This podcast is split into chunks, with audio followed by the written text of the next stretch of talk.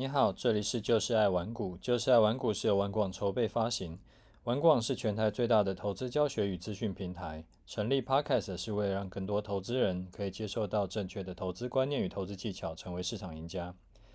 我是楚狂人，啊，今天因为人在外面处理事情，所以说，呃，我就直接用电脑在录，那个声音会听起来比较跟平常不一样。要先跟你讲一下，好。那、今天就是因为即将要放清明连假了嘛，那不知道你有没有选择说要在连假以前把股票卖掉啊？上次有看到有听众在讲，说清明变盘，所以说清明节以后可能会大跌啊。不知道你最近就是即将要放假前，你是不是感觉心里有疙瘩，有点这个担心这样子？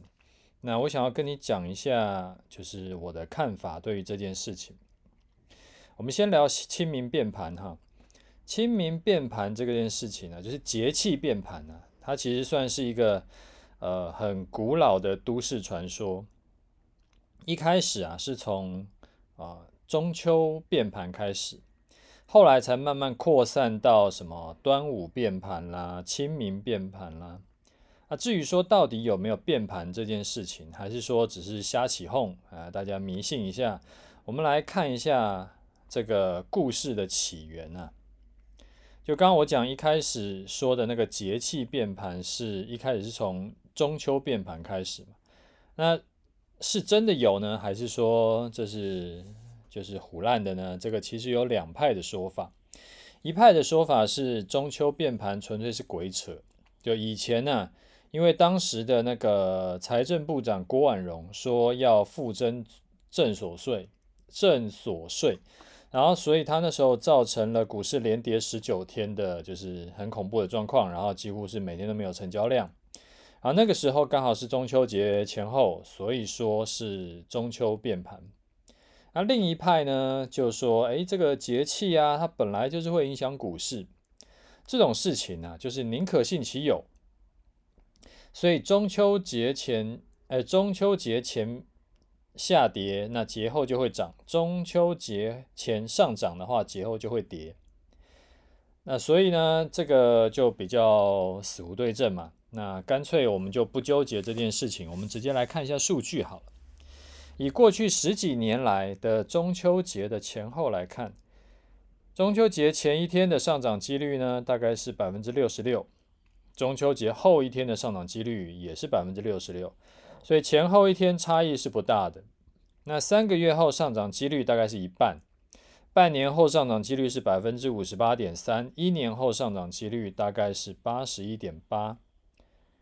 那听完以后有什么感觉呢？其实一点也不重要，就只是统计结果而已。而且过去的结果也不代表未来会再发生，这就只是统计而已。所以过去啊，三十三年来统计中秋节的这个这个状况，九月到十月上涨的几率大概都是百分之五十八左右。所以这十几年来的数据告诉我们，这个中秋变盘其实是不存在的。那如果中秋变盘不存在，那从中秋变盘衍生出来的清明变盘呢？我这边有一个数据是近，呃，最近三十四年来四月份台股的涨跌的情况。三十四年中有十八年是上涨的，有十六年是下跌的，所以上涨的几率是百分之五十三，那平均上涨百分之二点四。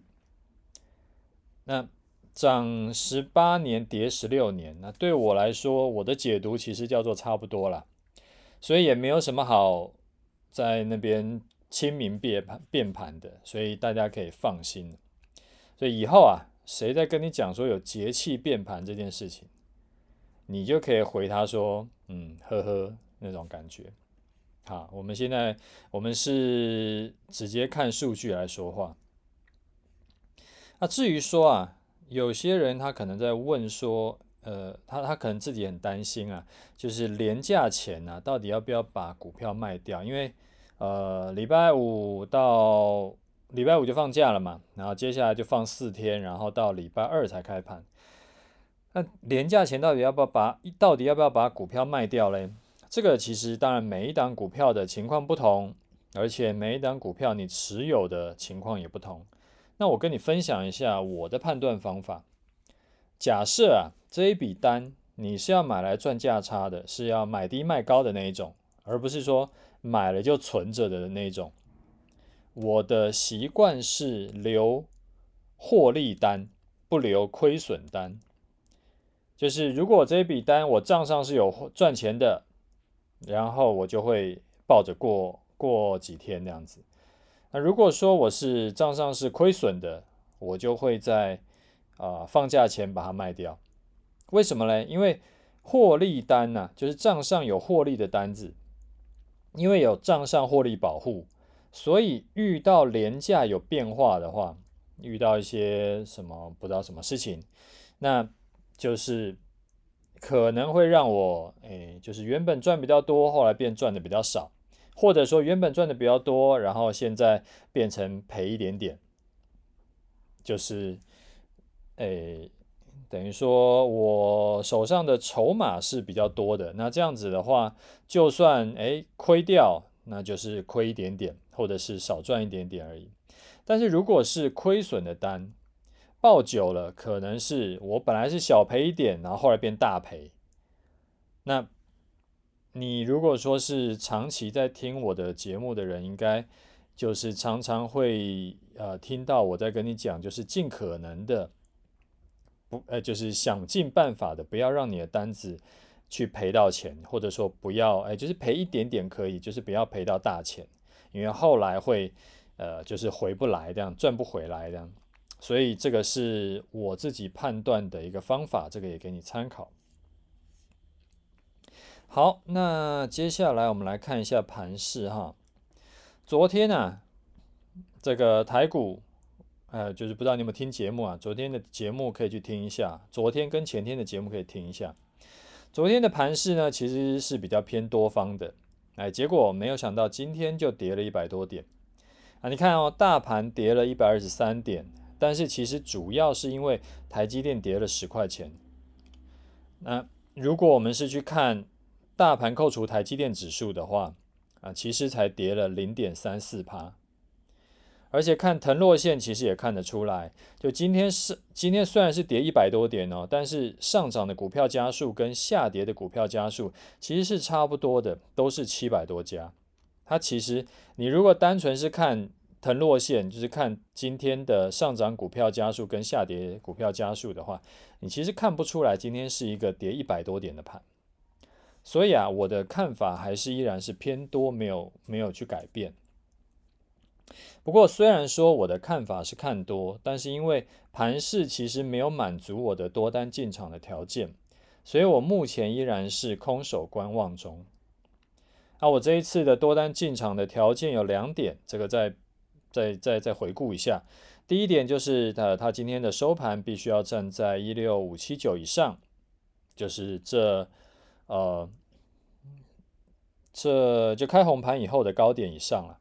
然后第二点就是要隔天中午十二点，它不能又跌到一六五七九之下。那这样子的话，我就会多单进场。以今天的收盘来看呢，其实第一个条件都还没有符合，所以说明天就是在连假前的这个最后一个交易日，我们就继续看。就呃继续看，只要但是只要看收盘就好，所以盘中其实是不用管的。那你明天如果没空看，其实也没关系，反正就是周末找个时间瞄一下，诶，有没有站在一六五七九之上？那没有的话，那个礼拜一都也不用管。啊，不知道你有没有发现哈？虽然说我上周看空，然后结果盘势上涨，啊，昨天看多，那今天盘势又下跌，就诶，好像。怎么看怎么错，但是因为我的进场的机制有先设定好，就是设置的比较好，所以说无论我的看法是不是足足够很准，是不是非常神准啊，其实我都不会受伤。然后但是呢，每一次只要是有大波段来临的时候，我又几乎都可以爆满一整个波段。就是这个这个，就如果啊，你不是经验比较丰富的话，你可能会觉得这件事情跟就是有点反常识。就一般散户都会觉得说，这个要赚钱呐，就是要铁口直断，就是要准度要非常高才能够赚钱嘛。那这种就是一个长期以来我们的刻板印象，就是啊，这个老师厉不厉害，就是他要够准。然后可是你会发现说，诶，我不用很准，但是因为我的进场机制有设定好，所以说，呃，我在。就是从去年到今年的，就是公开的讲我的的这个进出场的状况，然后呃，我只要是大涨，呃波段的时候，我都可以报几乎一整个波段，然后只要是盘整的时候，我只就算是赔，我也只会少赔一点，因为这个是比较反常识的地方，那这个其实也是我想要教给你的一个操盘的经验，就是实战的操盘经验。你想嘛，如果说趋势来临的时候，你都可以赚到波段，那盘整没有行情的时候，其实你也不会受什么伤，或者赔那个一点点。那时间拉长的话，是不是自然就会赚多赔少？那这个要怎么做到嘞？其实我每天的节目都有在慢慢的就是在教你这个这些东西，例如说。你常听听我在讲的，就常常听我在讲说，诶，我们要有单纯而且是比较固定的进出条件，就是不能模棱两可的。然后就是提前就先去设定好，然后还有像是多设一道滤网啦，还有像是不要乱开杠杆啦，还有要有耐性。那个空手其实也是一种操作啦，或者说是呃宁可没有赚到也不要亏损。等等等等的，啊当然再搭配好的这个资金控管的机制，还有像说呃，就是我同时还有在做我的投资组合策略，那这样子的话，其实嗯，时间拉长了，那个财富自然就会逐渐累积。那这边我简单说两句啊，就是如果你操作一直不是很顺利，就是时常是啊赔多赚少。那我会建议你可以参考，呃，不妨参考我的这个终极组合，呃，终极投资组合课程。其实你只要把我这一套方法配置到你的组合里面，你操作的风险就可以大幅降低，就很难输。那我把课程的说明有放到那个 Podcast 资讯栏里面，有需要的就可以自己看一下。昨天在节目里面啊，我有聊了一下这个文人相亲的这个这这件事情。然后我就收到很多听众的这个加油啊、打气的一些鼓励，然后就有有人是跟我讲说，诶，他这个听节目就听了两次，然后有人是跟我讲说，诶，他每天收听都感觉自己有一点一点在持续进步，然后他还推荐了很多朋友来一起听。那最多的呢是跟我讲说，他觉得真的是受益良多。就是我真的都有收到各位的心意了，那非常感谢你的支持，这个我无以为报，哎，无以回报，所以说我只能够像今天早上我就赶紧写了一篇跟你分享说要如何抓支撑压力的教学文章给你参考。那我有放在我的 Telegram 跟 Facebook 上面，就如果你没有加入的话，诶。也没关系，我也把这一篇文章的连接放在这个这一集的 Podcast 资讯栏里面，就也是希望对你有帮助。那昨天呢，后来就还有好几位听众有问我，就说他想要支持我，想要帮我打五星，但是他找不到。那那这个是，诶，就是想说问我要怎么弄。那现在啊的状况是只有 iOS，就是 iPhone 啊。它是可以打五星的，就如果你不是用 iOS 的，这个暂时比较没有办法。那 iOS 的听众呢，就到 Podcast 我的节目的那个集数的列表下面，拉到最下面有个评分和评论，评分与评论，然后你就点那个旁边有一个，哎，下面有一个撰写评论，点下去你就可以评分了。啊你要问问题的话，你也可以直接留言在那边。那再次就感谢你的支持啊！好啦，那我们今天节目就快速的讲到这里。有问题要问的话，你可以留言，我尽可能的会回答你的问题哈。OK，拜拜。